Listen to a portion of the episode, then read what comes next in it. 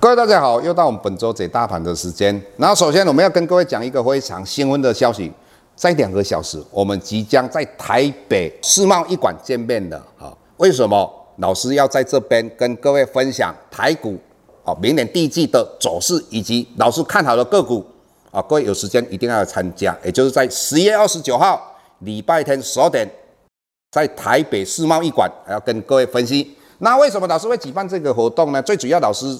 在十月二十六六号出了一本书，叫做《养一档会挣钱的股票》。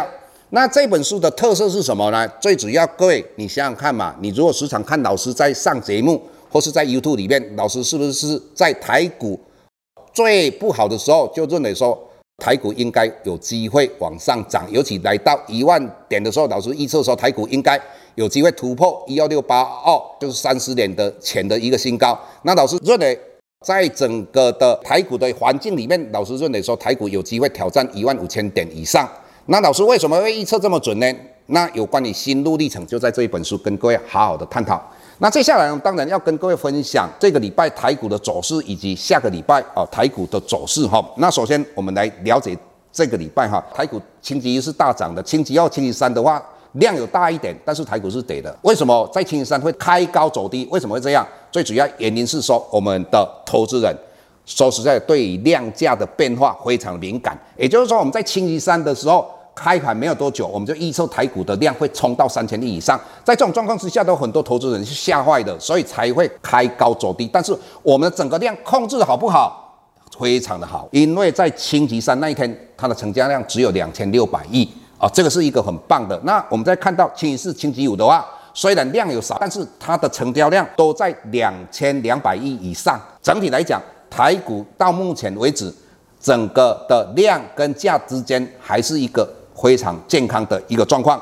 那我们再来看一下哈，我们的台股现在创的。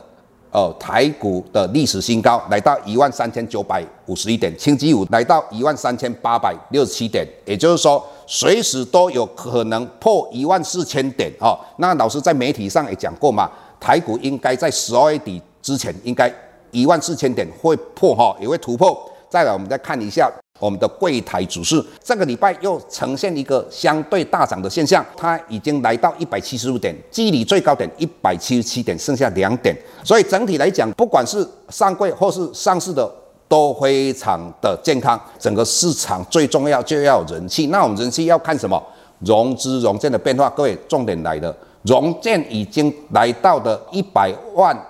以上的大概一百万四千张左右，那我们的融资余余额已经来到一千六百亿以上。各位，像融资融券都大幅度的相对的一个增加，就代表我们整个市场非常的活络。那在这种状况之下的话，老师之前教过各位哦，有关于融资融券与股价之间的一个变化，总共有四种。以目前来讲，融资增加，融券增加，就代表这个市场非常的活络，整个。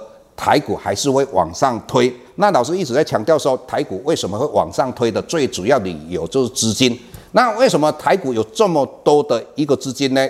各位，你如果看一下我们的外汇存底，到十月底的话，我们已经来到五千零一十二亿。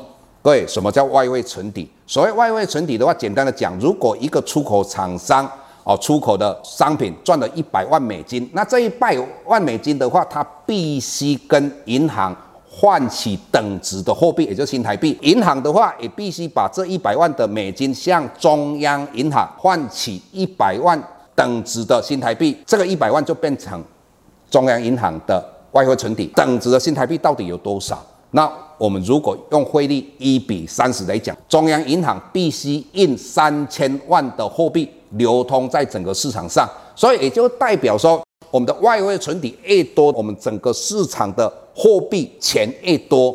我们讲到的钱这么多，到底钱会跑到哪边去呢？各位，如果看十月份的我们的货币供给量，就是钱呐、那我们钱可以分为两种，一种叫做 N two，那 N two 的话，各位你就把它视为是定存的；一种叫 N one B，那你就把它视为是。活期的，简单的讲，我们的 N1B 活期的年增率它高达十二点八五趴，那 M2 的话，所谓定存的年增率它只有增加七点零五，因为定存的利率非常的低，大概百分之零点八年利率。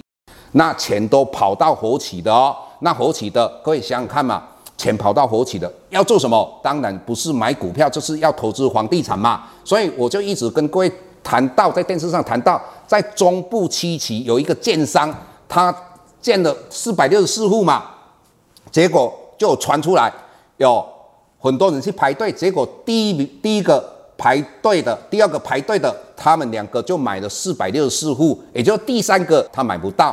那各位，不管它是一个流传也好，代表整个房地产非常落弱的状况之下，这样的传言才会一个传一个，所以房地产会涨。当然，我们讲到的股票资金非常充裕，应该有机会涨。所以最近我们又看到有些人在分析那个黄金，其实老师认为黄金还是会继续涨。那为什么呢？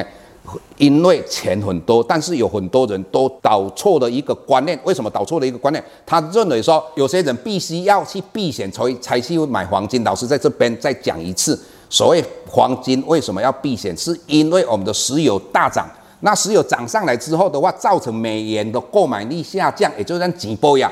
所以在这种状况之下，大家去买黄金保值，造成黄金上涨，这个叫做避险。但是各位，现在的黄金大涨，绝对不是避险，是资金非常多。因为石油，我跟各位讲过，它不会涨。为什么不会涨？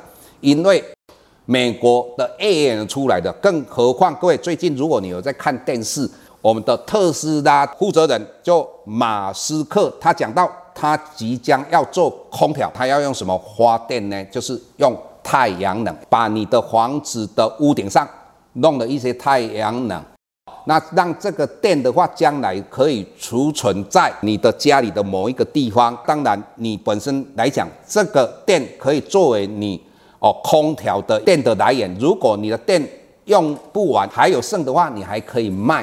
那这个就是告诉你说。将来这个油价不会涨，整个通货膨胀的几率就低。那在这种状况之下的话，对整个股市绝对是有利。但是老师讲到这个故事，还有一个观念要跟各位谈。老师为什么一直跟各位讲说华城这一档个股？老师之前就跟各位讲说华城它是风力发电股。但是各位你再来想想一下哦，因为特斯拉它现在在做这个电动车，各位你如果有注意到的话，现在你在路上看到。电动车非常多，也就是说，像老师将来要买车，一定买电动车，不可能再用石油或是用柴油类似这样的车子。更更何况，你看到英国哦的首相他出来讲，本来英国到二零四零年才要禁止柴油或汽油的车子，那现在他是啊向前移，也就二零三零年过十年之后，在英国看不到汽油车、柴油车了哦。